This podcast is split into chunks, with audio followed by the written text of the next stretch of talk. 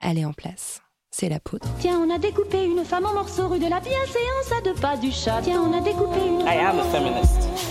Je vous obsède avec une constance Je ne suis pas conduit qui appelle façon- quand même je suis pas l'admiration. d'une façon conforme à ce qu'on attend d'une jeune fille d'abord et d'une femme ensuite. I'm sorry that I didn't become the world's first black classic pianist. Je crois qu'une femme qui existe dans son temps, à l'intérieur de son temps, n'a pas d'époque, elle marque son époque. Bienvenue dans La Poudre, une conversation intime, profonde, avec des femmes artistes, activistes, politiques, des femmes inspirantes, des femmes puissantes. Comment sont-elles devenues femmes? Contre quoi ont-elles résisté? Que crient-elles? Que rêvent-elles? Que lisent-elles? Je suis Lorraine Bastide et aujourd'hui, je reçois Alice Diop, Ça tient à cette jeune femme comme ça, qui n'est pas très belle, qui n'a pas beaucoup de choses pour elle, si ce n'est son intelligence, et qui est dans la brume comme ça. Et cet homme tombe à ses pieds. Quoi. Il y a quelque chose de, du chevalier finalement qui tombe, et elle, c'est elle qui l'aide à se relever. C'est une, c'est une scène primitive féministe en fait.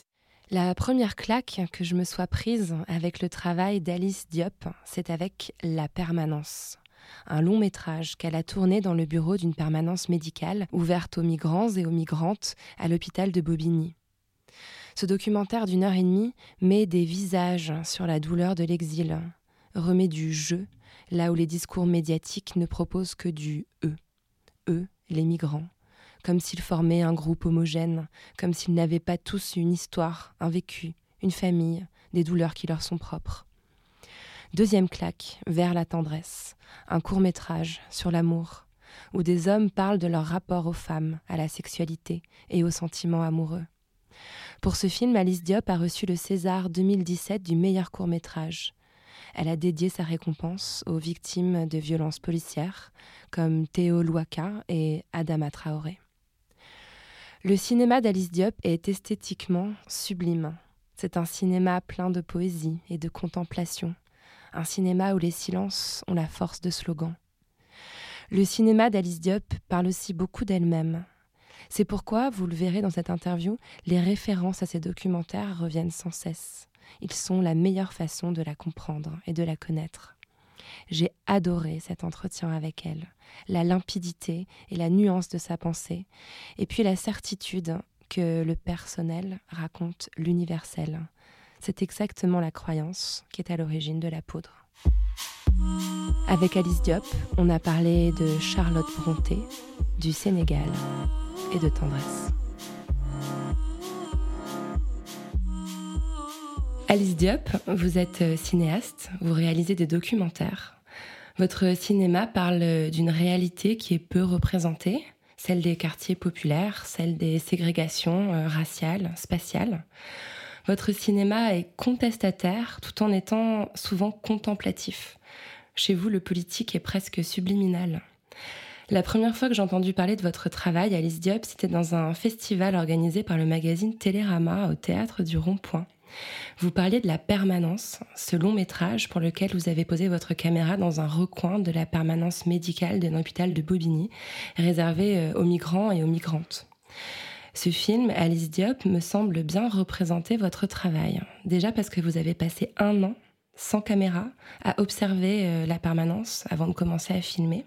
C'est une démarche euh, qui vous raconte bien. Ensuite, parce qu'en deux plans fixes, dans un petit bureau défraîchi et sans un seul commentaire, vous racontez avec une acuité rare les douleurs de l'exil. Vous êtes couverte de prix. La permanence a obtenu le prix du Festival Cinéma du Réel, notamment. Un autre de vos documentaires, La mort de Danton, a obtenu le grand prix du Festival du film d'éducation et une étoile de la SCAM en 2012. Votre plus récent documentaire, Vers la tendresse, un court-métrage sur la masculinité dont nous reparlerons tout à l'heure, a moissonné de nombreuses récompenses, notamment le César du meilleur court-métrage en 2017. Alors, Alice Diop, je m'interroge. J'ai une question peut-être un peu provocante à vous poser. On ne peut pas reprocher à votre cinéma d'être euh, tiède ou édulcoré. Pourtant, il est adoubé par une certaine élite intellectuelle, bourgeoise. Est-ce qu'elle comprend bien la force du message politique que vous portez, à votre avis? Alors je, suis, je serais incapable de répondre. Parce que en fait les films appartiennent à ceux qui les regardent et à ceux qui les éprouvent et, c'est vrai que, en tout cas ce que je peux dire de ma place d'auteur c'est que j'ai pas envie de faire un, film comme on ferait des tribunes en fait. Et j'ai envie de de, faire des films qui permettent, qui proposent finalement une, interrogation et qui proposent euh, un dialogue possible et qui contourne euh, la harangue, qui contourne les discours de slogan, qui contourne euh, en fait les choses, euh, les, les, choses binaires. Enfin, c'est cette question de la dénonciation qui, pollue, je trouve, beaucoup beaucoup l'espace de débat dans notre société aujourd'hui, et que parler de choses dures, que parler, de choses, enfin, de, de, la complexité du réel, mais de travailler cette complexité du réel de manière à ce que les autres puissent la voir et puissent l'interroger.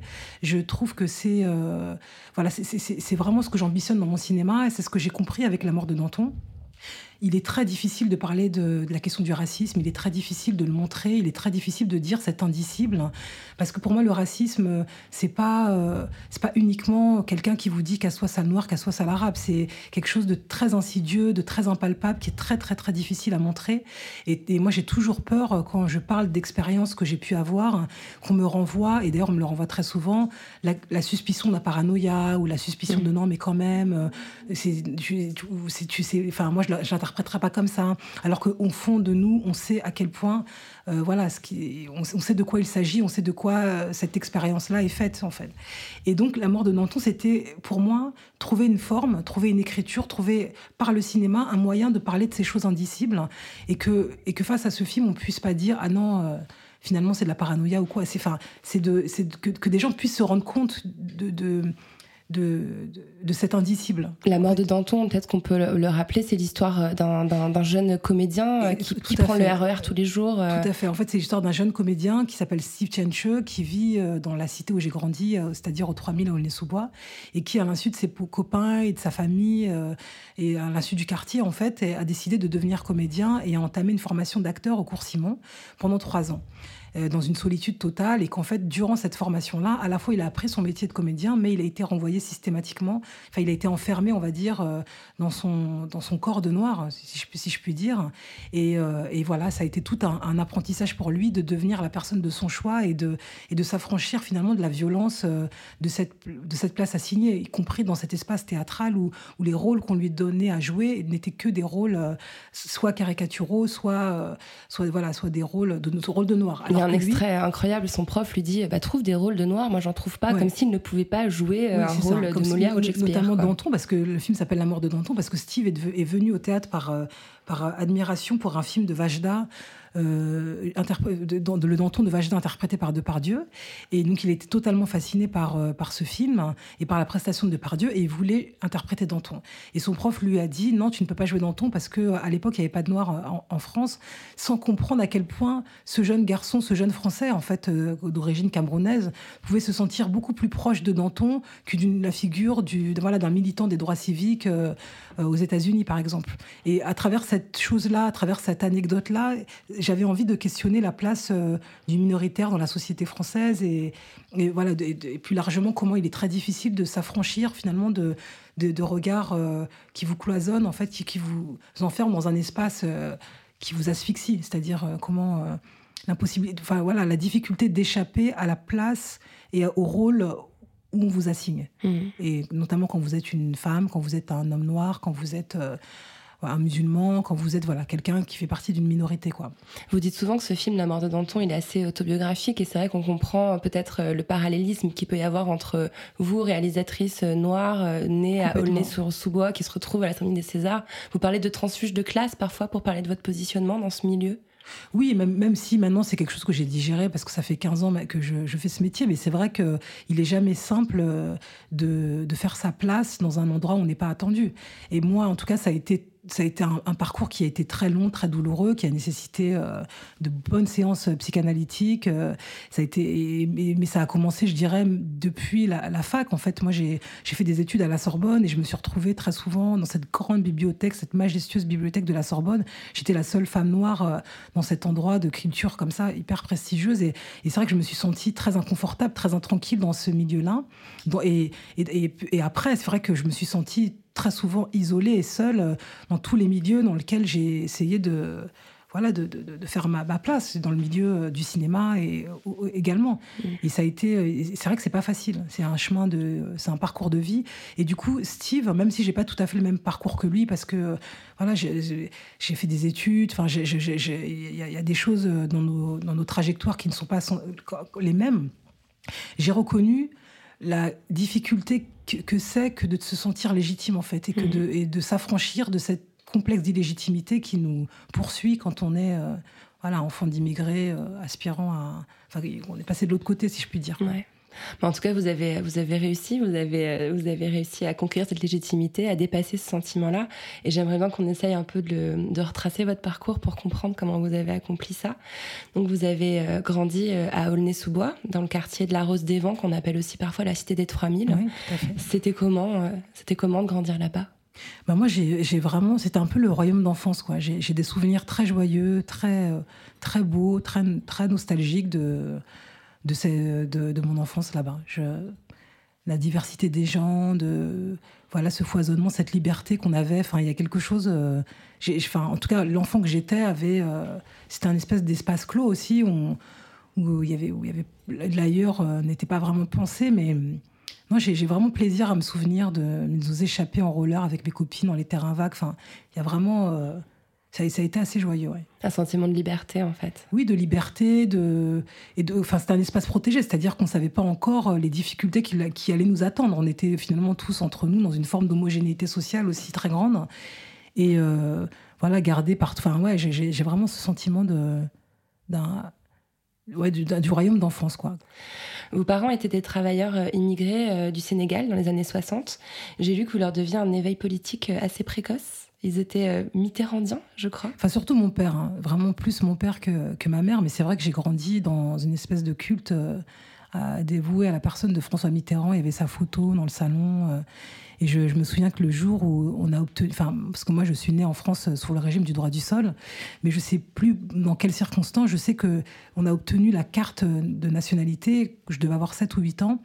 Et je me souviens de mon père nous réunissant dans le salon dans une espèce de cérémonie euh, très solennelle et nous délivrant ce papier, euh, voilà, euh, hyper symbolique pour lui parce que mon père a été français sur le tard. Il, à la fin de sa vie, il a fait une demande de réintégration, mais, mais pendant des années, il avait juste une carte de séjour. Donc finalement, avoir des enfants français et aller à la préfecture prendre cette carte de nationalité pour ses enfants, j'imagine à quel point ça a dû être quelque chose d'important pour lui.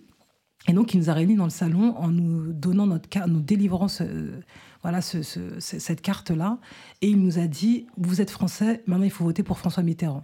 Et je me souviens vraiment de cette, de cette phrase comme une espèce de de ouais de, de, vous êtes ma voix en fait. C'est que moi je peux pas le faire mais vous vous allez le faire pour moi et parce que vous lui deviez cette nationalité c'était lui qui avait permis euh, de le rendre possible c'était un attachement à la gauche aux non je pense que c'était un attachement vraiment aux, valeurs socialistes. C'était je pense que l'image aussi de Mitterrand dans les années 80 c'était vraiment d'être le président de la carte de séjour le président qui était du côté des immigrés etc donc il y avait vraiment euh, c'est une figure euh, aujourd'hui je pourrais presque interpréter ça un peu comme du paternalisme aussi. Enfin l'espèce de voilà, de, de, de, déférence que mon père pouvait avoir pour cette figure comme ça de, Mitterrand. Il y avait presque quelque chose voilà, du, du père euh, voilà, qui nous protège. Quoi. Mm. Quelque chose que je partage pas spécialement. Je, je sais aussi les zones de trouble euh, de François Mitterrand, même si mon cœur reste profondément attaché à gauche. Euh, mais sans doute, voilà, après, hein, une gauche qui, dont je suis orpheline, on va dire. Mais, mais c'est vrai qu'il y a... Il y a c'était assez marrant ce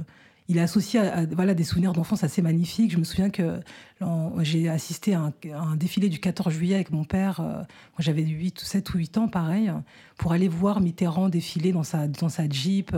Donc voilà, il est associé comme ça à, une, espèce d'image paternelle euh, qui me fait très plaisir de me remémorer, en fait. Mmh. Vous êtes la petite dernière d'une fratrie de cinq enfants? Oui. On, on vous parlait comment quand vous étiez petite? Sur quel ton Sur quel mode? C'est-à-dire C'est-à-dire, euh, vous avez reçu une éducation euh, euh, qui avait quelles caractéristiques Est-ce qu'on vous parlait très ouvertement? Est-ce qu'il y avait plus de, secrets? Est-ce que vous étiez la petite dernière, donc plus couvée que les autres? Oui, moi je pense que j'ai été beaucoup plus couvée que, les, que mes frères et sœurs. J'ai sans doute pas eu les mêmes parents parce que mes parents m'ont eu sur le tard, alors que j'ai une grande différence avec ma sœur aînée, par exemple, on a quasiment 17 ans. Donc je pense que j'ai une enfance très choyée, j'étais une petite fille très gâtée, très protégée. Euh, voilà, je, c'est ce qui me. Mais après, dans une famille, euh, dans une famille sénégalaise, avec beaucoup de pudeur, où, où la, manifestation des affects n'était pas. Enfin, quoique moi, j'ai pas vraiment eu. euh, en tout cas, avec mon père, j'ai, pas vraiment eu à, à souffrir de ça. Mais c'était pas vraiment une famille. On parlait de tout, mais moi, j'étais vraiment très, très, très, euh, très, très choyée, très protégée, quoi. Vous parlez beaucoup de votre père, on a l'impression qu'il a un rôle important dans votre éducation euh, et dans votre travail artistique aussi. Je crois que vous avez découvert, euh, après son décès, qu'il avait lui-même une certaine fibre artistique, un certain regard, euh, qu'il avait euh, développé un talent de photographe un peu, un peu secrètement. Ouais, c'est vrai que j'ai, oui, je suis très, enfin, je suis attachée à, ma mère, mais ma mère est morte euh, quand j'étais très jeune, quand j'avais 17 ans. Et c'est vrai que il y a quelque chose avec mon père de, où instinctivement, depuis très petite, j'ai eu le, la conscience qu'il fallait le protéger en fait, mais pas forcément le protéger physiquement, mais qu'il fallait protéger, euh, euh, qu'il fallait protéger leur image. C'est-à-dire que j'ai une vision d'eux euh, très, à la fois des hommes, des, enfin, mon père et ma mère, hein, une espèce de, sens du, courage, de tu vois, c'est quand même pas évident de se réinventer comme ça à 3 ans, à 30 ans plutôt, euh, de, de, de quitter son pays, de quitter sa langue et de se voilà, de s'inventer dans un pays où on n'a aucun code, repère, enfin, on connaît personne. Et il y a quelque chose de leur fragilité, de leur précarité de, de vie que j'ai toujours, dont j'ai toujours eu conscience, je crois. Très, très tôt, avec mes sœurs et mon frère, on a été la voix de nos parents, on a été leur porte-parole, on a été leurs avocats. Et, c'est comme s'il y avait quelque chose de ça de, dans, la, dans la pro- qui, dans mon cinéma, c'est-à-dire cette nécessité de, de donner la parole à ceux qui ne l'ont pas, cette nécessité de, de, de protéger finalement les plus faibles, les plus démunis, ceux qui n'ont pas accès à la langue, ceux qui n'ont pas accès à- au pouvoir de, de, de la langue. Enfin, il y a quelque chose de ça, en fait. Et mon Mhm. père, j'ai l'impression qu'il incarne vraiment cette, euh, cette figure-là de, de, de l'homme, en fait, qui, dans une situation un peu précaire qu'il faut protéger, qu'il faut protéger de la violence du monde et de, et de, de, de, de- l'effet de cette violence-là. D'ailleurs, c'est lui qui est le héros de votre tout premier documentaire, celui que vous réalisez euh, quand vous sortez Ouais. en fait de, la fac. Ouais, c'est vrai. Mais alors ça, c'était très... Alors moi, je- en fait, j'ai fait des études d'histoire et des études de sociologie, et pendant très longtemps, je, je voulais devenir... Enfin, je voulais faire des études de sciences humaines et, de, et, et de sciences sociales aussi. J'avais une espèce de double euh, cursus, et en fait, le cinéma est arrivé assez tard. Mais et donc quand j'ai fait ce, j'étais en DESS de, donc aujourd'hui on appellerait ça master 2, je me semble Ouais. de d'image et société. C'était en fait un module de sociologie, mais appliqué au documentaire. C'était vraiment des documentaires sociologiques, entre guillemets, en tout cas anthropologiques. J'ai travaillé sur un. un- enfin, le sujet de mon, de mon film de fin d'études était euh, les, les étrangers immigrés face à l'exil et l'impossibilité du retour. Et j'avais fait toute une enquête sociologique extrêmement euh, détaillée, pointue, où j'avais rencontré pas mal de, de Chibani dans les foyers Sonacotra. Et, et tout d'un coup, j'ai- un jour, je, je regarde mon père comme ça, assis seul dans son salon, en train de regarder des documentaires sur une Afrique euh, fantasmée, parce que c'était des, des émissions comme Faut pas rêver, Thalassa, qui, qui sublimaient un peu une, une Afrique euh, qui était un peu, euh, oui, irréelle. Enfin, c'était sans doute pas l'Afrique qu'il avait quittée, et c'était sans doute pas l'Afrique dans laquelle il n'arrivait pas à revenir. Et tout d'un coup, cette scène-là, je me suis dit, mais en fait, ton film, il est là. C'est-à-dire que quelque part, tu vas chercher ailleurs, tu vas chercher dans un discours didactique et sociologique quelque chose que tu as envie d'interroger euh, dans le salon, dans, ta propre intimité, en fait. Mhm. Et du coup, c'est peut-être là où j'ai mis de. Où, où- comment le cinéma et comment la, la question de l'intime peut devenir à la fois universelle, mais peut charrier aussi des questions sociologiques et des, questions politiques. Je m'en suis vraiment rendu compte là. Et, du coup, c'est presque dans une échelle de valeur comme ça, je me suis centrée sur mon père. Et c'est à travers lui, à travers le sensible de son expérience, à travers ses non-dits aussi, à travers ce qu'il pouvait pas dire, à travers euh, voilà cette manière de filmer la solitude de cet homme enfermé dans son salon à regarder, euh, voilà, contraint à regarder finalement euh, un, un endroit où il ne peut plus revenir. Je trouvais que c'était la manière la plus juste et la plus sensible d'aborder la possibilité du retour des Shibani en fait. On va revenir un tout petit peu, un tout petit peu en arrière parce que j'ai lu que en quatrième, vous aviez une sorte de, de déclic pédagogique. On vous met dans une classe euh, qu'on appelle la pédagogie différenciée, je crois, où vous Ouais. avez d'un seul coup un suivi euh, très euh, très spécial. Vous vous êtes 15 élèves dans une petite classe et vous, vous prenez le goût d'apprendre, le goût euh, de lire. Est-ce que vous vous rappelez euh, l'adolescente que vous étiez, euh, les, les goûts, les lectures que vous aviez à cette époque-là? Alors oui, enfin moi j'étais une adolescente très très timide, très réservée, très très très enfermée. contrairement à la petite fille que j'ai été. C'est drôle d'ailleurs. hein. Enfin, je pense que c'est le cas de beaucoup d'adolescents finalement. Euh, très inquiète, très intranquille justement parce que je commençais à peut-être que la réalité du monde commençait à, à voir le jour et qu'il y avait quelque chose de voilà qui m'inquiétait de savoir ce que je pouvais devenir, ce que j'allais devenir, de d'avoir aucun modèle de, de, référence, aucun modèle vers, le, vers lequel se projeter en fait. Donc je pense que tout ça, ça a été, euh, et, d'autres choses sans doute, a, a fait de moi une adolescence très, euh, voilà, très enfermée sur elle-même. Et du coup, en fait, euh, donc je, je, sans doute que, que, ça, c'est quelque chose qui a été remarqué par euh, des professeurs bienveillants. Et donc, ils m'ont proposé à mes parents de me mettre dans un programme euh, test qui était en fait de, mettre en fait un programme qui, qui, qui est très proche de la méthode Freinet, des méthodes Steiner, enfin des méthodes de pédagogie différenciées à l'intérieur de, la ZEP, du collège dans lequel, dans lequel j'étais. Et donc, on a une dizaine d'élèves à avoir bénéficié de, ce, de, ce, de cette chose-là. Et c'est vrai que ça a été euh, totalement euh, une expérience décisive dans ma vie, quoi, parce que tout simplement, on a été regardé, je crois aussi par euh, des profs. On était très peu, très choyés. On avait exactement le même programme qu'une quatrième générale, mais vraiment, ils nous ont permis de développer notre, nos, capacités créatives. Donc ça, ça a été... euh, j'ai appris vraiment, enfin, j'ai- le goût du savoir, enfin, j'ai une espèce de curiosité qui s'est complètement déployée. Et je crois vraiment que cette chose-là a sauvé ma vie. Enfin, en tout cas, ça a été très important. Et effectivement, l'adolescente euh, très euh, réservée, très timide que j'étais, mais vraiment une timidité presque maladive, j'ai- j'ai le monde qui m'effrayait, j'ai réussi à le domestiquer, on va dire, par euh, la découverte de la littérature, qui arrivait euh, à peu près à ce, même, euh, à cette même époque. Et je me souviens d'un livre, euh, vous parliez tout à l'heure de, de- des choses qui, qui, vous aident, qui vous aident à grandir, mais il y a un, le livre de Charlotte euh, c'est Char- je sais pas si c'est Charlotte ou Émilie, tout d'un coup j'ai un doute, euh, Jane Eyre. Euh, Jane Charlotte. Eyre, je crois que c'est Charlotte. C'est Ouais, Charlotte ouais. Émilie, c'est Léo de Hurlevent. Qui a été Moi, personnellement, une, euh, bouleversée, moi. Moi aussi, moi j'étais très bouleversée par Léo de Hurlevent, mais après plutôt dans la vingtaine. Alors que euh, Ouais. Jane Eyre, mais c'est un livre qui m'a mais vraiment mais marqué profondément quoi. C'est et c'est marrant parce que je l'ai re- je l'ai réécouté il y a peu de temps euh, dans une, euh, une adaptation sur France Culture. Ah oui Et j'ai tout. Et en fait, c'est marrant, c'est un livre que je lis quasiment tous les dix ans. Et tous les dix ans, je me, je, je me rends compte à quel point ce livre m'a sauvé en fait. Et ça tient, c'est c'est idiot, mais à une image de cette jeune femme comme ça, qui est pas très belle, qui est assez disgracieuse, qui est pas, euh, qui est vraiment, qui est très très loin des héroïnes euh, comme ça de romans un peu euh, de- du 19e siècle, enfin de l'époque victorienne comme ça qui n'est pas très belle, qui n'a pas beaucoup de choses pour elle, si ce n'est son intelligence, et qui est dans la brume comme ça, et qui voit Rochester arriver avec son, sur, son, sur son étalon, et cet homme tombe à ses pieds. Quoi. Il y a quelque chose de, du chevalier finalement qui tombe, et elle, c'est elle qui l'aide à se relever. Et pour moi, c'est une espèce de... C'est une, une scène primitive féministe, en fait. C'est vraiment la femme qui...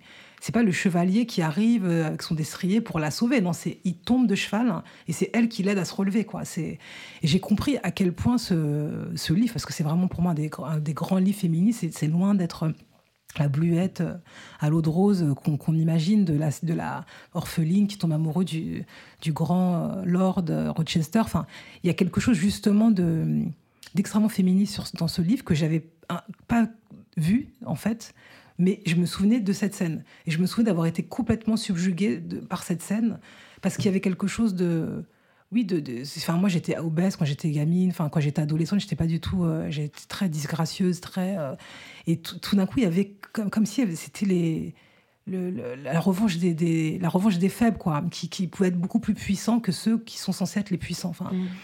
je, c'est vraiment un livre qui m'a qui m'a nourri, qui m'a construit et que j'ai relu à 20 ans, que j'ai relu là il y a quelques années et je voilà c'est je suis très très, enfin c'est vraiment un- une, ex- une expérience très forte pour moi. C'est marrant parce que quand, vous décrivez cette scène, moi ça me fait penser aussi à ce que vous faites dans votre cinéma. Enfin, on brûle un peu les étapes, mais ça, ça me vient en vous écoutant. Euh, cette femme qui tend la main à un homme pour le relever, ça ressemble à ce que vous dites avoir voulu faire pour votre père. Ça ressemble aussi beaucoup à ce que vous faites dans vos films où vous filmez beaucoup les hommes. Votre film, il raconte rarement des histoires de femmes, à part euh, les Sénégalaises et la Sénégalaise dont on va parler tout à l'heure si vous voulez bien. Mais euh, j'ai l'impression que vous êtes vraiment... mis au service d'une du sauvetage d'une certaine masculinité Enfin, je, je sais pas, peut-être que je me, je me- Non, non, c'est intéressant. C'est vrai que je ne l'ai pas pensé comme ça, mais en même temps, je, enfin, je pense qu'il y a, oui, que, que les hommes euh, sont très maltraités. Enfin, les hommes, les hommes euh, en, en banlieue, ils, ils bénéficient d'une image très euh, stigmatisée, très stigmatisante et très stéréotypée Ouais. et très et et, et c'est pas que j'avais envie de les sauver parce que je dis pas que, enfin en tout cas pour reprendre l'expérience précise de Vers la tendresse, l'idée n'était pas de nier des expériences de machisme extrêmement violentes, euh, l'idée n'est pas du tout de nier la violence euh, à l'encontre des femmes dans certains endroits, dans certains quartiers, mais, mais c'est vrai que je trouvais très étonnant qu'on réduise la, la figure masculine euh, en banlieue à cette seule chose. Ouais. alors que mon expérience c'est pas du tout celle-ci, et, et, et voilà j'avais envie de, de questionner ce fait, de, de donc c'est pas tellement les sauver, mais c'est en tout cas mettre de la complexité là où on, Ouais. on est souvent dans des, dans des, nuance. dans des choses binaires quoi. Mm. Quant à la permanence, c'est vrai que que j'ai, enfin après c'est plus du tout le cas aujourd'hui parce qu'aujourd'hui on voit que des familles migrantes euh, qui dorment dans la rue, enfin des gamins, alors que c'est soi-disant c'est interdit de voir un, enfant dormir dans la rue, ils sont censés avoir accès au 115, ce qui est plus du tout le cas. C'est vrai qu'à l'époque, il y a quelques années, les femmes étaient beaucoup plus euh, protégées, elles pouvaient plus rentrer dans des structures euh, associatives militantes. Il y avait un parcours qui était plus fléché, qui leur permettait de moins sombrer dans, une, dans une dérive. À la, enfin, à la rue. Mais je pense que c'est plus du tout le cas aujourd'hui. Mais ça l'a été au moment où, quand je, quand je, commencé à m'intéresser à la permanence, il y a vraiment 5 ou 6 ans. Et, les hommes étaient. Il n'y avait rien pour eux. Enfin, ils étaient beaucoup, beaucoup plus vulnérabili- vulnérables finalement.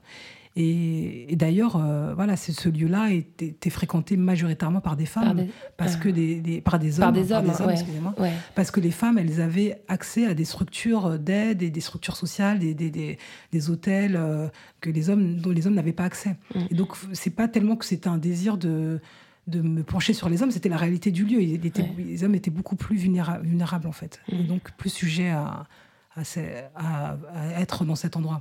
Mhm. Alors il y a quand même donc, un de vos films dont je parlais à, l'instant euh, qui, qui explore euh, plutôt la, le féminin, l'intimité féminine. C'est Les Sénégalaises et la Sénégaloise où vous avez en fait, euh, vous vous confrontez vous euh, à des Sénégalaises euh, qui est donc le pays d'origine de vos parents. Est-ce que ça a été pour vous un, un moment où vous avez compris euh, votre propre façon d'être femme, ce, ce- ce film-là? Non seulement ça m'a permis de, comprendre ma propre façon d'être femme, mais ça m'a aussi permis de comprendre ma propre façon d'être noire, ma propre façon de, d'être moi en fait. C'est effectivement moi, comme je le disais tout à l'heure, ma mère est morte très, j'étais très jeune, j'avais 16 ans et demi, même pas 17 ans. Elle est morte euh, de façon assez fulgurante, et je crois que il y avait chez elle quelque chose d'une, mélancolie que je liais vraiment à l'expérience migratoire.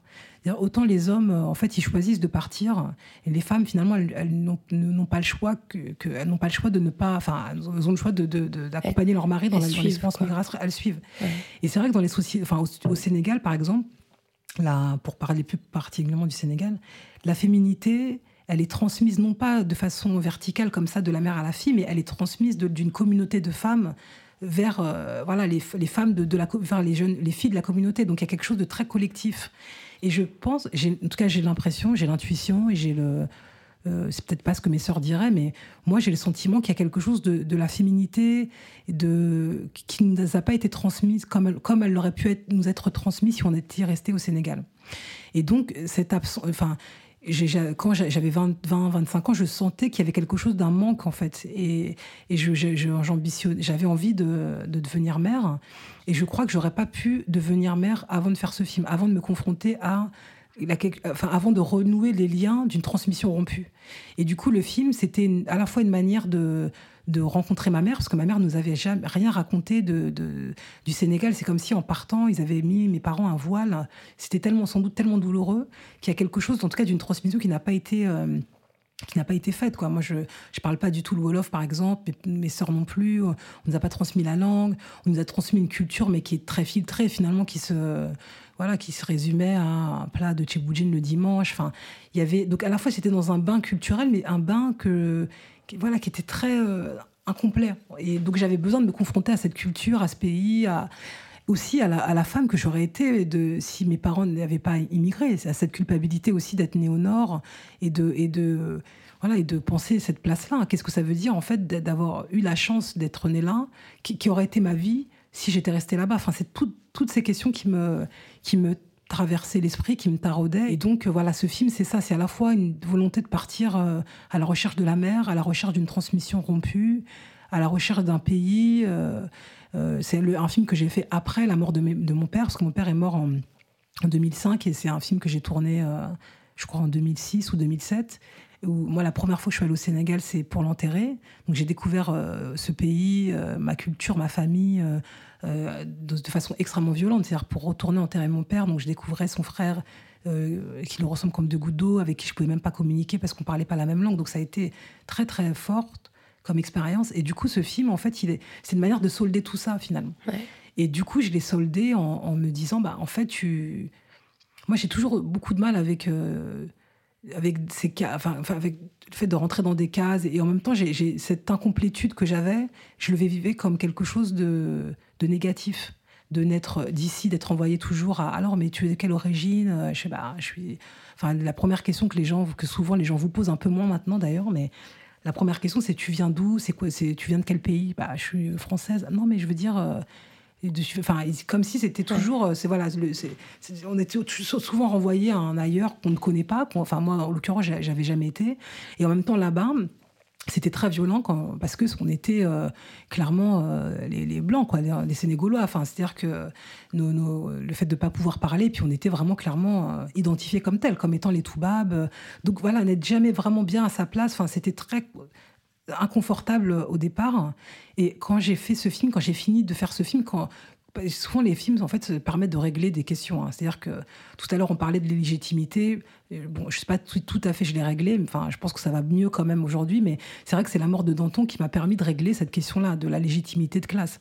La mort de, enfin, vers la, euh, euh, les Sénégalaises et la Sénégaloise m'a permis de, de me rendre compte de que mon hybridité était une force en fait et qu'il fallait que je la revendique et pas que j'essaye de voilà de faire des choix ou pas que j'essaye de, de, de- voilà d'essayer de de- d'être quelqu'un que je suis pas. C'est-à-dire euh, voilà et, enfin c'est pour ça que j'ai beaucoup de mal à, défi- à définir mon identité. J'ai l'impression d'être tellement de choses et c'est- c'est toutes ces choses là qui, qui font la richesse du- d'un d'un individu en fait. C'est C'est- Cette notion d'hybridité, euh, c'est quelque chose qu'on trouve aussi dans la littérature de Leonora Miano, je trouve. Je crois qu'elle est au, au micro de la poudre, elle a employé cette, ce même mot pour décrire Ah oui. euh, les identités multiples. Bah, Je pense que c'est vraiment le, c'est le, le contemporain le plus intéressant en fait. C'est, enfin, des choses qui, on est tous en fait faits de plein de choses. C'est-à-dire que, et, et, et pour moi, définir, c'est réduire. Je suis, je, je l'ai toujours pensé. Et c'est pour ça que j'ai beaucoup de mal de rentrer dans des cases. Quand euh, je me souviens quand je faisais la sénégalaise et la, Sé- et la sénégalaise, j'étais enfermée dans cinéaste africaine. Alors que je vais écouter, je pense que je suis pas spécialement euh, légitime pour euh, porter ce, ce flambeau-là. Euh, ensuite, ça a été euh, vers la tendresse, ça a été tout d'un coup la cinéaste de la banlieue. Enfin, il y a toujours, j'ai toujours refusé de, de rentrer dans, dans ces, dans, dans ces cases-là qui finalement vous réduisent, Mm. alors qu'on est beaucoup, on est tellement plus riche. hein, que- Et on a l'impression aussi que votre caméra vous permet aussi de, tisser un lien. Il y y, y a des grands silences. Je vous le disais en introduction, dans, dans, vos films, c'est la façon dont vous vous effacez est toujours assez troublante parce qu'on vous sent à la fois très présente, puisque c'est votre regard qui est souvent euh, qui insiste sur des détails, qui s'arrête sur des choses euh, très très fixes souvent, et en même temps votre voix, euh, on l'entend pas. Et, et cette caméra, elle vous permet de tisser un lien avec les femmes de votre famille. Dans, dans, le cas de ce film aussi, vous partez à la rencontre en fait de cousines, de tantes que vous aviez pas non plus euh, rencontrées. Bah, c'est vrai que c'était la seule manière pour moi de les rencontrer, c'était de, c'était, c'est tellement violent en fait d'être confronté finalement à, à, ce, lien, à ce lien rompu en fait. Que je crois que la seule la façon que j'ai trouvée, c'était de prendre une caméra. C'est comme se confronter à la mélancolie de l'exil de mon père. C'est très difficile de. La seule manière de m'y confronter, c'était de, de mettre une caméra et de d'ailleurs de lui permettre de dire des choses qu'il n'aurait sans doute pas dites si je n'avais pas filmé. Et d'entendre des choses. euh, Donc pour moi, c'est à la fois une protection, c'est à la fois le, c'est inventer un espace en fait qui n'est propre que, euh, euh, qui, qui n'existe que dans le cinéma en fait, que dans ce cadre-là, et de tisser effectivement des relations qui ne seront pas tissées de la même manière avec une caméra que sans. Enfin, c'est très. euh, je pense que voilà, c'est créer le cadre en fait, le cadre où il y a quelque chose de- d'une relation qui va être possible. Elles vous ont appris quoi, ces femmes, que vous saviez pas? Bah déjà, elles m'ont appris tout un pan euh, de la vie de ma mère que, qui m'était totalement inconnu. Elles m'ont appris qu'on ne pouvait pas euh, remonter le fil, en fait, et que ce qui n'avait pas été transmis ne, le serait pas, et que finalement, je ne je, je pouvais pas enfin, partir à la recherche euh, d'une. Enfin, qu'il fallait que, que, je prenne acte de ce qui n'avait pas été dit et que j'en fasse quelque chose avec, par ailleurs, ce que j'avais acquéri par moi-même, ou en tout cas de, de par euh, la migration de mes parents. Enfin, et en même temps, elles m'ont appris une manière d'être femme euh, qui n'est pas forcément celle que je revendiquerais. Enfin, elles m'ont appris aussi à, se à me méfier des, stéréotypes et à me méfier aussi des, discours féministes trop euh, européocentrés. Parce que finalement, au Sénégal, euh, ce qui est très drôle, c'est que moi, j'avais beaucoup d'a priori aussi sur euh, la, question de la polygamie, la question de, de, la, domination masculine euh, qui s'exerce sur les femmes là-bas. Et en fait, j'ai appris là-bas, dans l'intimité de la cour de ma famille, toutes les stratégies finalement de contournement de cette domination et que à quel point finalement les femmes, enfin tout ce jeu en fait de d'ambiguïté entre ce qu'on montre de soi et ce qui se passe, dans le, ce qui se passe réellement. C'est-à-dire que les femmes vont parfois jusqu'à valider un discours euh, de, euh, voilà, de domination, enfin, arguant la domination masculine, alors que dans la réalité des faits, elles vont avoir des stratégies extrêmement puissantes qui montrent à quel point elles ont, elles, le pouvoir. Hein. Et ça, je l'ai vraiment vu avec mes cousines. De, elles ont le pouvoir économique, elles ont le pouvoir euh, de... C'est elles qui ont l'argent parce qu'elles ont investi enfin, dans, dans des sociétés comme ça en sous-développement. Elles investissent comme le commerce informel. Et du coup, c'est elles qui tiennent les rênes du foyer et, qui ont, euh, de ce fait un pouvoir euh, symbolique et un pouvoir réel beaucoup plus puissant que leur mari. Mais tout est. En fait, elles vont l'acquérir, elles vont en jouir, elles vont le manifester, mais il faut pas le dire. Et ça, ça m'a beaucoup euh, marqué. ça m'a beaucoup troublé. En fait, je m'attendais pas du tout à, à trouver, à, questionner ça. Et même, finalement, je me suis rendu compte que la question même de la polygamie était une espèce de d'épée de, Damoclès en fait que les hommes euh, euh, utilisent contre les femmes, contre leur pouvoir trop puissant en fait. C'est la menace de la seconde femme, c'est une manière de dire voilà, c'est toi qui travailles, c'est toi qui as l'argent, euh, mais sache que je peux prendre une seconde femme. Enfin, il y avait donc il y a tout un jeu finalement de de, de, stratégie de pouvoir entre les hommes et les femmes euh, beaucoup plus riche, beaucoup plus complexe que ce que je m'étais imaginé avant d'y aller en fait. Et ça, ça m'a ça m'a beaucoup amusé et ça m'a beaucoup étonné en mmh. fait. Vous l'avez dit tout à l'heure, vous avez fait des études d'histoire d'abord euh, à la Sorbonne. Euh, ensuite, vous avez fait donc ce, master 2 en sociologie euh, visuelle. Et je crois que c'est une femme qui vous a donné envie de faire du cinéma, une cinéaste qui s'appelle Eliane Delatour, que j'ai découverte grâce à vous. C'est une anthropologue hein, du CNRS qui très vite est passée derrière la caméra, d'abord en documentaire puis en fiction. Est-ce que vous pouvez nous, nous expliquer ce que vous lui devez à Eliane Delatour? Bah, C'est vrai que moi, j'avais l'ambition de, faire des, études, enfin de, faire une thèse, de, un DEA, un doctorat, et j'étais euh, partie pour, euh, plutôt pour suivre cette euh, voie-là. Mais il y avait quelque chose qui ne me satisfaisait pas tout à fait dans la, dans la manière dont la recherche universitaire se, se, passe parce que j'avais l'impression que, autant j'étais totalement galvanisée par les découvertes, par, euh, voilà, par la curiosité, par, euh, par les recherches que je pouvais mener, mais j'avais l'impression qu'il n'y avait pas d'écho en fait et que, et que euh, quelque part elle, elle, restait circonscrite à un cadre très restreint. Et du coup, dans le cadre d'un cours, une de mes anciennes, de nos profs nous a montré un film d'Hélène Delatour qui était le fruit de sa thèse de doctorat. Donc, elle a travaillé sur la Société des femmes aussi au Niger. Et donc, elle a, fait ce film qui s'appelle Contes et contes de la cour, qui est un, film où elle investit un harem de femmes, de la femme de, de chef dans, d'un chef de tribu au Niger. Et en fait, pareil, c'est un film sur euh, les stratégies de, pouvoir de ces femmes qui sont à la fois maintenues dans une position euh, extrêmement violente, comme c'est les femmes du chef, elles n'ont pas le droit de sortir. Et à l'intérieur de, la concession, en fait, c'est elles qui détiennent tout le pouvoir économique et qui, euh, voilà, sont, les vrais, enfin, vraiment sont les agents économiques de, toute une région, quoi. donc, à la fois un, un film qui parle, part d'une recherche anthropologique et en même temps, ce qui était très, qui m'a vraiment marqué, c'est la puissance de la forme, c'est la poésie de la forme, c'est comment elle utilisait le langage du cinéma pour, euh, pour questionner cette société. Enfin, vraiment, j'étais très, très saisie par l'alliance entre euh, le cinéma et les sciences sociales et parce que ça pouvait produire et comment, euh, voilà, ce film sortait complètement grâce à sa, qualité formelle du cercle justement des- des- des sociologues, des anthropologues du CNRS. Quoi. Et donc ça, ça, a été une vraie découverte. Et du coup, par ce film, bah, j'ai découvert tout un pan du cinéma documentaire que je connaissais pas, parce que pour moi, le, le cinéma documentaire, c'était le film didactique avec l'homme tronc qui parle, euh, une voix off euh, sur des images d'illustration. euh, voilà, le, le film un peu en mode ORTF qui passait encore à la télévision à cette époque-là. Et, et c'était pas du tout, du tout comme ça un film de cinéma, euh, mais qui captait le réel en utilisant les moyens du cinéma. Et donc euh, voilà, donc elle m'a, en fait ouvert un monde. Elle m'a ouvert elle m'a permis de, de, de me dire que c'est ce métier que j'avais envie de faire, alors que et, j'ai totalement dévié du coup de, de ce que j'avais prévu de, de, faire, c'est-à-dire un DEA, un doctorat. J'ai pris une année sabbatique à l'issue de, de cette euh, année-là et j'ai j'ai passé une année à regarder des films à la BPI, à Beaubourg, et à, et à vraiment à, à parfaire comme ça ma culture euh, documentaire et à me rendre compte que c'était euh, la forme qui me correspondait le mieux en fait. Mm. Et je suis venue- vraiment venue au cinéma par le, par le documentaire.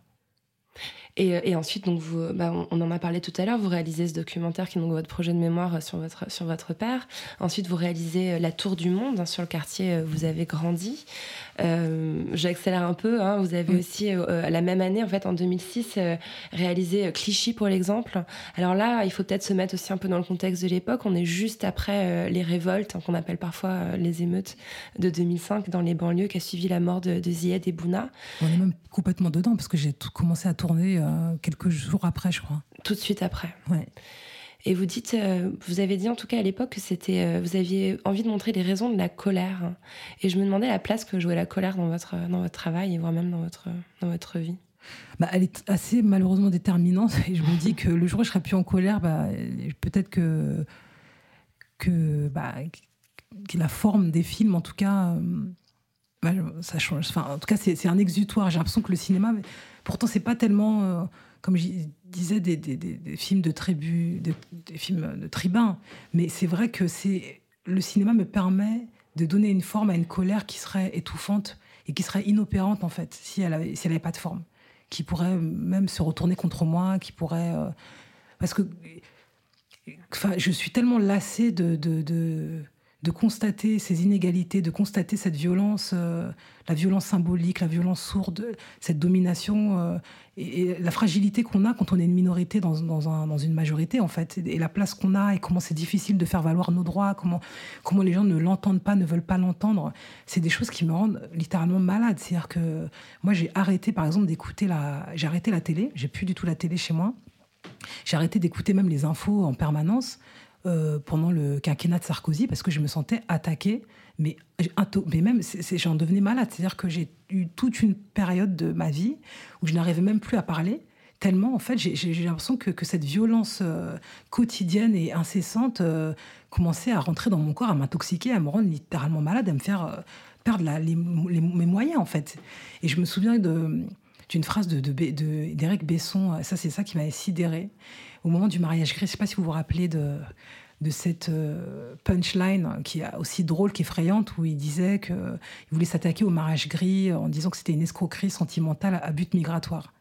Et là, j'ai Donc le mariage entre personnes immigrées et personnes françaises Enfin, afin d'obtenir voilà, une, c'était une pas très nationalité clair. C'était même sous-entendue. pas clair. C'est limite, ça pouvait être le mariage entre blanc et noir. Enfin, c'était tout un coup le mariage gr- mix. Le quoi. mariage gris. Et que quoi. tout était, c'est-à-dire que même nos liens affectifs les plus intimes étaient étaient même enfin étaient corrompus par par cette violence-là, étaient même sous la menace de euh, de cette paranoïa de et mais en même temps cette violence, enfin voilà cette colère, cette violence, ce sentiment d'injustice, euh, il faut que ça sorte. Mais il faut que ça, ça, sorte dans des gens qui vont euh, brûler des voitures. C'est totalement inopérant et totalement vain et totalement.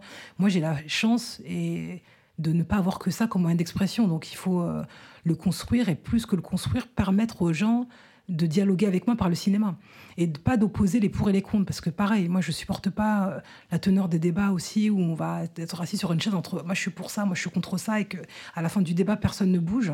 Finalement le- j'ai l'impression que le cinéma il permet de faire bouger les lignes plus que ce genre de de binarité. Et pour euh, j'en ai pour exemple une, expérience que j'ai eue quand j'ai présenté la, permanence euh, pour le mois du film documentaire à Évreux. C'était pas Évreux, c'était à Louviers précisément. Et donc c'était un maire de droite, mais vraiment de droite assez dur, il me semble. Euh, qui, voilà, qui présentait le, avec tous les gens de la mairie, tous les gens de, qui, présentaient le film. Et je sentais leur gêne à ouvrir le mois du film documentaire par ce film-là. Et, pour avoir discuté avec une femme à de, voilà, qui est dans l'entourage du maire juste avant la projection, je sentais que en fait, elle s'attendait à voir un film qui lui aurait permis de de, de, de, déguiser ses arguments prêts à l'emploi de on peut pas accueillir la misère du monde, de non mais quand même, euh, euh, à un moment on peut pas venir, enfin voilà, des arguments prêts à l'emploi euh, parce qu'elle s'attendait à voir un film militant sur la question de la migration qui aurait appelé à voilà un film à, des, arguments contre. Et donc elle a vu le film et j'ai senti que le film les avait totalement désarmés, en tout cas, elle avait coupé la parole. C'est-à-dire que face au film, elle ne pouvait pas mettre en exergue ces arguments qu'elle s'était euh, qu'elle avait préparés et qu'elle a parce qu'il n'est pas binaire justement. Ce film il montre une réalité extrêmement nuancée extrêmement complexe. Mais, je pense que c'est même pas ça c'est que face au visage parce que dans la forme enfin face au visage euh, enfin pour moi ce qui m'intéressait c'était que la violence et la douleur de l'exil on puisse l'éprouver en contemplant le visage de ces hommes et que, c'est ça que j'avais envie de montrer. Qu'est-ce que c'est que la souffrance de l'exil? Et que face à ça, on peut pas poser des arguments de on peut pas accueillir la misère du monde. Enfin, je veux dire, notre humanité, en fait, même le reste de notre humanité face au visage. C'est-à-dire que c'est, je crois que c'est Lévinas qui disait on peut pas tuer un homme quand on le regarde dans les yeux. Il y a quelque chose de cet ordre-là, de dire mais l'indécence de ces arguments face à la souffrance de ces hommes dont on, qui ne sont pas classés entre des demandeurs d'asile ou des migrants économiques. Non, c'est la même violence, c'est la même... Et que, quelque part, ce film les déstabilisait, en tout cas à cet endroit-là. Et le film était complètement euh, construit, écrit euh, pour ça, pour pas qu'on puisse dissocier le demandeur d'asile du migrant économique et pour qu'on puisse s'identifier à eux et qu'on puisse éprouver ce que c'est que la douleur en fait. Vous le racontez très bien depuis, depuis tout à l'heure. Votre, votre cinéma, il, tourne autour de, autour de vous beaucoup. Et vous percez aussi par les trajectoires individuelles pour, pour, euh, pour donner des, faire comprendre des valeurs qui sont plus universelles. Moi, il y a une phrase qui me semble euh, résume bien votre travail et qui parle aussi un peu de ce que j'essaye de faire ici euh, avec la poudre. C'est cette phrase, c'est le personnel et politique. C'est une phrase qui a servi de bannière au, mouvement féministe en depuis les années 70. C'est Carol Anish, une militante américaine, qui l'a employée pour la première fois. Est-ce que cette phrase vous parle aussi? Ah, mais complètement. Complètement. Mais c'est pour moi, de toute façon, tous mes films, euh, ils, sont, euh, se passent que dans la sphère intime. Et c'est à travers la sphère intime qu'on peut questionner l'universel, en fait. Et que, effectivement, je pense qu'un film comme La mort de Nanton est politique. Euh, pas au sens partisan, pas au sens militant, mais il est politique dans le sens où tout d'un coup regarder l'autre et éprouver la vie de l'autre, éprouver des singularités dont on n'a pas accès, dont on ignore tout, euh, ça permet de, de, raconter de façon sensible finalement euh, tout, un monde. quoi. Et je crois que face à, à, cet appauvrissement du débat, face à cet appauvrissement du discours, de, de face à cette lutte en permanence contre l'intelligence et la sensibilité qu'on vit au quotidien et dont on doit vraiment se, se protéger, se débattre. J'ai l'impression que, que le cinéma, que raconter l'expérience intime de, vie de gens permet de voilà d'aller au-delà quoi d'offrir un voilà de, une, une, possibilité d'identification aussi mmh. et tout d'un coup c'est pour moi j'étais très étonnée quand je faisais la mort de Nanton il y a une femme qui est venue me voir c'est une femme blanche qui avait plus de 60 ans qui vit en Picardie qui m'a dit vous savez Steve c'est moi et en fait, elle s'est totalement reconnue dans, dans, dans, cette vie, dans la vie de, Steve, dans son complexe d'illégitimité, dans son complexe de classe, dans sa timidité. Elle s'était totalement reconnue, quoi. Et je, et je trouve ça beau, en fait, qu'elle que que cette femme ait, pu voir du commun avec l'expérience de Steve. C'est qu'il y a quelque chose euh, de, c'est puissant aussi, la possibilité de s'identifier à l'autre, de se mettre à la place de l'autre, de le regarder, de se dire que peut-être il a des choses à nous apprendre alors que on pouvait pas le soupçonner avant, quoi. Mmh. C'est drôle que vous fassiez ce parallèle maintenant parce que je voulais vous parler de Claire Denis, qui est une autre ah bah cinéaste qui vous a bah inspiré, notamment son film 35 euh, Roms. Et, euh, et c'est drôle parce que je me suis penchée sur son histoire que je connaissais pas. En réalité, elle est née en France, mais elle a grandi en Afrique, notamment au Cameroun et au Burkina Faso. Et elle est arrivée en France à 12 ans en, en étant blanche, mais en se sentant déracinée. En fait, c'était l'Afrique qui ses racines. Et, et, vous vous identifiez en quelque sorte à elle dans un espèce de miroir inversé. Enfin, peut-être que je, je fais un, bah, je sais pas si, en tout cas, c'est une cinéaste qui m'inspire énormément, qui me, mais vraiment tous ces films, je les consulte comme euh, on consulte, euh, voilà, des, des, œuvres qui vous montrent le chemin à prendre euh, et je sais que 35 Roms, par exemple, un, un, film, euh, un de ces films qui me touche le plus, que j'ai le plus aimé.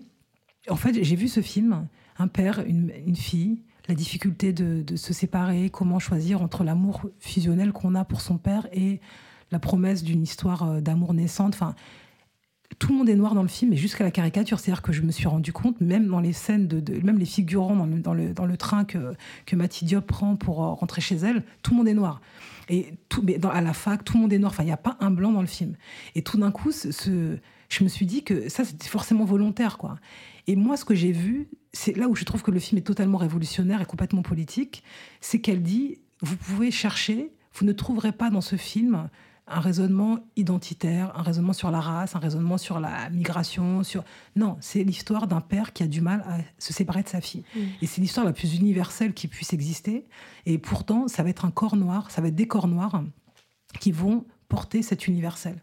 Et faire accéder au noir à l'universel, c'est quelque chose d'extrêmement politique, quoi. C'est de, c'est hyper puissant. Et c'est vrai que que c'est, je crois que c'est la chose qu'elle m'a qui, qui, qui, nourrit euh, aussi mon cinéma dont j'ai envie, voilà, dont, dont, dont j'ai envie de, de, faire quelque chose de très important, quoi. Que quand on, regarde mon film, peu importe d'où on vient, peu importe la couleur qu'on a, on puisse reconnaître des choses qui nous qui nous qui nous renseignent sur nous-mêmes.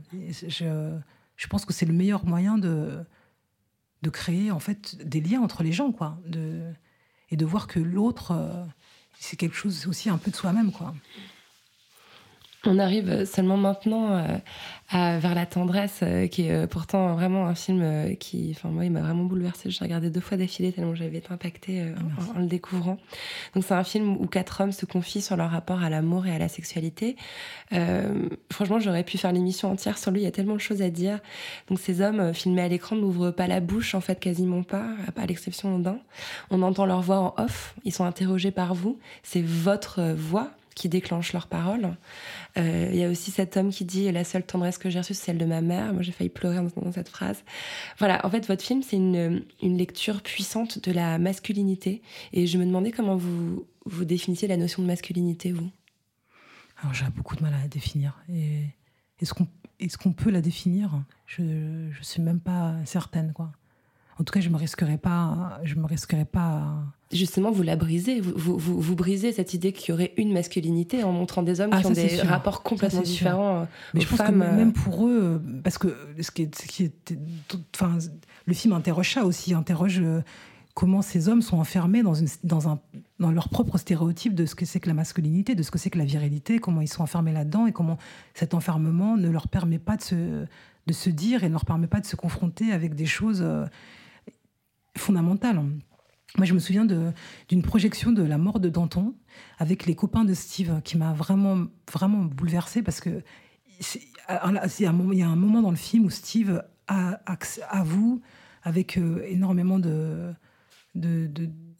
Enfin, moi, c'est une scène qui me bouleverse. Il est, complètement au bout du rouleau, presque en dépression, et il dit à quel point ça va pas, à quel point il est déprimé, à quel point il se sent vulnérable, à quel point il a peur de pas arriver à finir son l'année du, du, du, cours Simon. Et, donc voilà, c'est une scène que je trouve euh, qui me touche beaucoup dans le film. Et ses amis ont vu le film, et eux, ce qui les a marqués, c'était pas tellement l'expérience euh, violente euh, que Steve avait vécue pendant ses trois ans au cours Simon, c'était cette scène précisément. Et son ami lui a dit, mais oh là là, t'as eu le courage de... T'as eu le courage de, de dire ta vulnérabilité, en gros, enfin, c'est ça qu'il qu lui disait. T'as pleuré face à la caméra, sent, quoi. Oui, t'as as eu le courage de, de, de, montrer tes faiblesses, en fait. Et on sentait que c'est quelque chose qu'ils auraient aimé pouvoir faire, mais que c'était, voilà, beaucoup, très difficile. Et du coup, ce film-là, je me disais, mais c'est marrant de, de, de, de, de s'empêcher de, de dire euh, sa vulnérabilité, quoi, alors que pour moi, dire la vulnérabilité, c'est une force énorme, en fait. C'est peut-être là où réside la puissance, c'est d'être capable de dire euh, sa fragilité, enfin, sa faiblesse. Et donc, j'avais envie de, quelque part, en tout cas avec ces quatre hommes, parce que c'est pas, encore une fois, c'est pas une vision exhaustive de la masculinité dans les banlieues. C'est que je pense que moi, c'est ces quatre hommes, et c'est parce que ces quatre hommes ont bouleversé que c'est ces quatre hommes qui sont les personnages et les voix du film et pas parce que j'avais en tête de. pas des sociotypes. Euh, voilà, c'est pas du tout. Ils n'ont pas du tout été cherchés en plus là-dessus. Et, loin de moi l'idée de, de, tout dire euh, sur cette question-là. C'était vraiment une proposition et je pense qu'il en faudrait des centaines d'autres pour euh, qu'on arrive à, cerner un peu ce, voilà, qu'est-ce que c'est que d'être un garçon de banlieue aujourd'hui. Il y a tellement de choses à dire. Mais en tout cas, voilà, il y avait vraiment cette idée de, libérer ces quatre garçons et de leur permettre de dire quelque chose de leur fragilité et, de, et d'en faire quelque chose du coup. Mm. J'ai lu récemment un, livre qui s'appelle Le mythe de la virilité, un piège pour les deux sexes. C'est Olivia Gazalet qui l'a écrit. Et euh, en fait, euh, on, se rend compte en, lisant ce livre, et puis il y a évidemment d'autres euh, ouvrages qui sont autour du thème, que finalement, déconstruire la masculinité, c'est une démarche féministe aussi. Est-ce que vous considérez que la démarche de vers la tendresse, elle est féministe en quelque sorte? Sans doute sans doute. En, tout cas, moi, j'avais très peur euh, parce que le féminisme est tellement large aujourd'hui et tellement. Moi, il y a un féminisme avec lequel je me sens totalement euh, en adéquation. Il y a un féminisme qui me qui m'hallucine, quoi. Qui, qui vraiment qui, est pour le coup anti-féministe pour moi. Mais et j'avais beaucoup, j'avais très peur de ça. J'avais très peur que que les femmes ne puissent pas entendre ces voix et que ce soit très difficile. Et en fait, que, que, que finalement, les, que, que j'avais peur de les exposer à la mauvaise interprétation, parce que moi, ce que j'entendais de ces voix, j'avais très peur, parce qu'ils disent des choses des fois très crues et très violentes. Hein. Mais en même temps, le fait qu'ils le disent à une femme, j'espérais que, que, que, les gens allaient comprendre aussi euh, euh, la part de jeu, la part de mise en scène. D'ailleurs, on euh. entend un peu votre voix. Oui, et c'était très important qu'on entende ma voix. Il y a un moment, surtout un moment où il y a le premier personnage qui est vraiment, on sent un, horrible macho, enfin, c'est pour caricaturer un peu. À un moment donné, il y a un, commentaire qui est peut-être le seul commentaire dans, tous vos films où on entend, où vous dites, enfin, quand même, là, franchement, t'as une image de la femme. Oui, et, c'était important, que ce soit. que, c'est, parce que, en fait, de savoir qu'il s'adressait à des femmes, quoi. Et que c'était peut-être la première fois, et c'était sans doute la première fois, qu'il s'adressait aussi intimement à une femme. Et pour moi, c'était hyper important euh, que ma voix soit présente dans le film. Mais voilà, quand le film a été fini, j'ai eu très peur de ça. Et en fait, le film, il, a très, il a beaucoup déstabilisé. J'ai mis beaucoup de temps avant de, finalement de, que des gens puissent le voir vraiment pour ce qu'il était et que les festivals s'intéressent au film. Ça a mis plus de, ça a mis beaucoup de temps en fait. Et celles qui m'ont accueilli étaient les féministes de, du festival du film de femmes.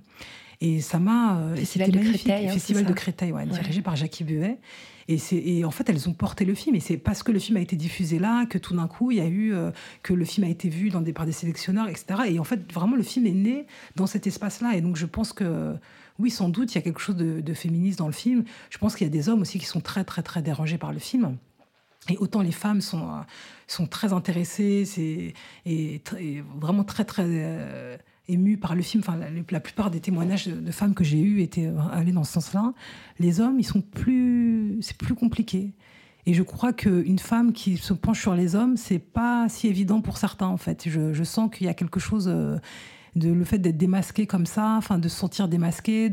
J'ai des réactions très violentes aussi d'hommes euh, qui ne comprennent pas le film, qui disent oui mais tu nous stigmatises, enfin qui font un contresens total du film presque qu'ils ne l'entendent pas, ils n'écoutent pas en fait. C'est-à-dire que oui, tu nous, euh, tu, tu, nous, tu fais comme si on était tous des horribles machos. Je fais bah euh, non, je pense pas, non. Enfin, pas du tout. Vraiment, les quatre voix sont tellement différentes en plus que je pense pas que je je, crée, je crée un phénotype de l'homme euh, noir et arabe. Enfin, je, vraiment pas, parce que pour le coup, ils sont très, très différents. Mais il y a quand même cette, cette panique totale d'avoir été démasqué, de, qui quand même, je, ouais, dans les réactions les plus euh, virulentes que j'ai eues, m'interroge sur euh, ce que ça veut dire d'être une femme qui regarde des hommes, en fait, et qui dévoile quelque chose de leur vulnérabilité. Donc, il tend la main pour ramasser un homme qui est tombé par terre, qui est tombé de son cheval. Ouais, c'est pas, si, pas si évident. C'est pour ça que c'est très osé qu'elle ait réussi à faire ça au 19e siècle. Mmh, mmh. c'est très avant-gardiste en fait. Vous avez reçu euh, le César du meilleur court métrage pour ce film Ex Aequo avec Maïmouna Doucouré pour Maman. Euh, il y a une toute petite phrase au début de votre discours qui est un discours très émouvant que vous avez notamment dédié aux victimes des violences policières, Adama Traoré notamment. vous dites ah c'est marrant, vous avez recommencé les deux blagues de la sélection. Ça vous a vraiment agacé de recevoir comme si on pouvait vous, vous confondre, comme si. Non, au contraire, moi je trouve que justement, moi le côté le porte-parole de la cause noire, moi je construis pas ma carrière sur le fait d'être une cinéaste noire. Ça m'intéresse pas. Je, construis ma carrière sur le fait d'être une cinéaste euh, voilà, qui utilise des formes pour dire des choses qui peuvent parler de discrimination, de racisme, etc. Mais, être réduite au symbole, hein. même si je trouve que quand même c'est important, parce que moi j'ai vu des gamines de 15 ans hyper fières dans la rue me dire mais merci. Mais au début de l'interview, je parlais de, cette impossibilité que j'avais de, de, me projeter quand j'étais enfant le, voilà, le fait de, proposer un modèle de, d'identification, je pense que c'est important, mais pour autant, je suis très. Voilà, ça, ira, parce qu'on est de plus en plus nombreuses et c'est très bien, mais j'ai pas envie de réduire euh, ma, carrière et mon parcours professionnel à cette à cette forme du symbole, parce que finalement, c'est ce serait nier finalement la question cinématographique du film, finalement. Et le fait de partager ce film avec une femme noire, avec une femme dont le, le cinéma n'est pas du tout le mien, moi je fais du documentaire, mais Mouna fait plutôt de la, fiction, deux films complètement différents, ça prouve que deux femmes noires, c'est pas la même chose, et qu'on a des singularités différentes, et que je pense que, que, que, le, que le fait que les gens se rendent compte de nos singularités, de Moi, je suis très amie avec Diana Gay, par exemple. Diana Gay, on n'a pas, c'est une femme noire, on n'a pas du tout le même cinéma. Et je trouve que avec Jossa Adjambe, donc qui d'ailleurs qui est nommée au, au César du, du meilleur court métrage, j'espère vraiment qu'elle pourra être poursuivre euh, finalement, qu'on pourra lui passer le relais. Enfin, je serais, j'en serais vraiment ravie. Voilà, son film n'a rien à voir avec Vers la tendresse ou Maman. Donc je, je me dis que au fond, c'est une très bonne chose. C'est que si les gens voient les deux films, ils peuvent vraiment se dire que la diversité dans la diversité, c'est bien aussi. Euh, mmh. La diversité dans la diversité, c'est joliment dit. Euh, Alors j'ai une question rituelle un peu bizarre que je pose dans la poudre à chaque fois. Comment vous entendez-vous avec votre utérus, Alice Diop? Ah, c'est marrant parce que c'est, je crois que c'est l'objet de dix ans d'analyse hein, de, répondre à cette question. Donc je ne sais pas si euh, je pourrais vraiment y répondre. Je crois qu'on s'apprivoise, je vais dire. On s'apprivoise de plus en plus. Et, c'est vrai que c'est un. Ouais, c'est très. En même temps, il m'a donné un enfant magnifique. Enfin, vraiment, il a porté mon fils. Donc, euh, mais c'est vrai que c'est c'est un continent à explorer. C'est vraiment un continent à explorer que je continue à, à faire, qui est l'objet de beaucoup de séances encore, je crois. Bravo, c'est bien d'avoir entrepris le travail déjà. ouais, non, non, c'était nécessaire, je crois. Et justement, pour faire ce travail d'exploration, d'apprivoisement de soi, et puis aussi pour écrire, pour créer, on sait qu'il faut avoir accès à, sa chambre à soi. Ah euh, quand on est une femme, c'est ah pas toujours facile, surtout quand on est une mère. Est-ce que vous y avez accès facilement? Alors, c'est très marrant ce que, la question que vous posez, parce que je suis en plein dans un débat euh, personnel entre faut-il ou pas. Euh, parce que j'ai un fils qui a 9 ans et je, et je voudrais, j'aimerais beaucoup avoir un, deuxième enfant, mais quand on en parle avec mon compagnon, je lui dis, mais c'est le berceau ou la chambre, en fait, ou le bureau. C'est le berceau ou le bureau. Et je me dis, mais comme on a, là, pour l'instant, c'est la première fois que j'ai une chambre à moi. Enfin, c'est-à-dire que j'ai un bureau dans la maison qu'on a acheté. Donc, euh, et je vois à quel point c'est hyper important. Et même, j'ai l'impression que ma créativité est d'autant plus euh, forte que d'avoir cet espace comme ça dédié à, à la création, où je peux mettre de côté les lessives, les devoirs, euh, la vaisselle qui est pas faite, le lit, etc. Et que je peux me concentrer vraiment sur, sur mon travail c'est pas facile d'être mère, d'être cinéaste, d'être. Euh, c'est rigolo parce que je. Ouda Benyamina, j'ai une longue discussion avec elle là-dessus. La réalisatrice de Divine, qui a été de Divine, aussi au César. Qui m'a dit, mais oui, que je, que ça fait pas mal de temps que je me pose cette question, je m'aperçois, ça fait peut-être deux ans, deux ans ou trois ans, et je l'ai eu au téléphone l'année dernière, et elle m'a vraiment euh, dit, mais non, mais il faut, euh, mais il faut absolument, moi j'ai deux enfants, mais c'est extraordinaire, mais t'en es d'autant plus puissante. Donc c'est voilà, c'est rigolo. J'ai trouvé ça très bienveillant et très généreux de sa part de, de me dire mais t'inquiète pas, ça va aller, tu vas continuer à faire des films même si tu as un bébé en bas âge. Mais c'est vrai que c'est une question qu'on se pose, qu'on se pose de plus en plus et qui n'est qui pas évidente en fait de, de, gérer de gérer tout ça et je et on n'est pas aidé. Hein. Moi, quand j'ai eu mon fils, j'ai je faisais déjà des films, mais j'avais j'ai pas eu de congé euh, maternité parce que j'avais pas suffisamment fait d'heures et je me dis c'est quand même terrible de Et j'ai comme cette, espèce de panique de me dire, mais voilà, c'est pas évident, quoi. on n'est pas soutenu en fait. J'ai pas l'impression qu'on soit très soutenu quand on est femme artiste et qu'on essaie de, vou- de tout vouloir en fait. Parce que la question c'est ça, c'est de, on veut tout avoir. hein. Enfin moi j'aimerais tout avoir. Ça évoque quoi pour vous, la poudre? La poudre. Bah, une émission très sympathique déjà. Je sais pas, quelque chose de magique euh, qui rend un peu la vie euh, qu'on saupoudre et qui rend la vie plus merveilleuse, je sais pas, quelque chose de féerique. La poudre magique, j'aime beaucoup. Ouais. quelque chose de ouais, quelque chose de cet ordre. ouais. Merci beaucoup, Alice Diop. Bah, merci à vous, merci beaucoup. Merci. Merci à Alice Diop d'être venue faire parler la poudre avec moi. La poudre est une émission produite par Nouvelles Écoutes. Elle est réalisée par Aurore Meyer-Mailleux, avec à la préparation et à la prise de son Zisla Tortello. À la programmation, Laura Cuissard. Au mixage, Laurie Galigani. Le générique est un extrait de la chanson L'appétit de Bonnie Banane, produite par Gauthier Visiose. Si vous aimez l'émission, le mieux est de nous le dire avec des étoiles, 5 de préférence, sur iTunes. N'oubliez pas de nous rejoindre sur les réseaux sociaux. La Poudre a sa propre page Facebook. Nous sommes aussi sur Twitter, La Poudre NE, et sur Instagram, La Poudre TV, où nous partageons toutes les recommandations culturelles de nos invités. Pour ne louper aucun épisode de La Poudre, n'oubliez pas de vous inscrire à notre newsletter sur le site de Nouvelles Écoutes. Cliquez sur La Poudre, l'occasion de découvrir tous les autres podcasts que nous produisons. À très vite et continuez de faire parler la poudre. Cet épisode a été enregistré dans une chambre de l'hôtel Grand Amour, que je remercie pour leur soutien inconditionnel depuis la première saison de La Poudre. Le décor est génial, entièrement chiné. Ma chambre préférée, c'est la 604, celle qui est sous les toits, avec un portrait de Vivienne Westwood, flamboyante et nue, sous l'objectif de Jürgen Teller. Si vous réservez une chambre à l'hôtel Grand Amour, rue de la Fidélité à Paris, avec le code La Poudre, vous bénéficierez d'une réduction de 10% sur le prix de votre chambre. Ne nous remerciez pas.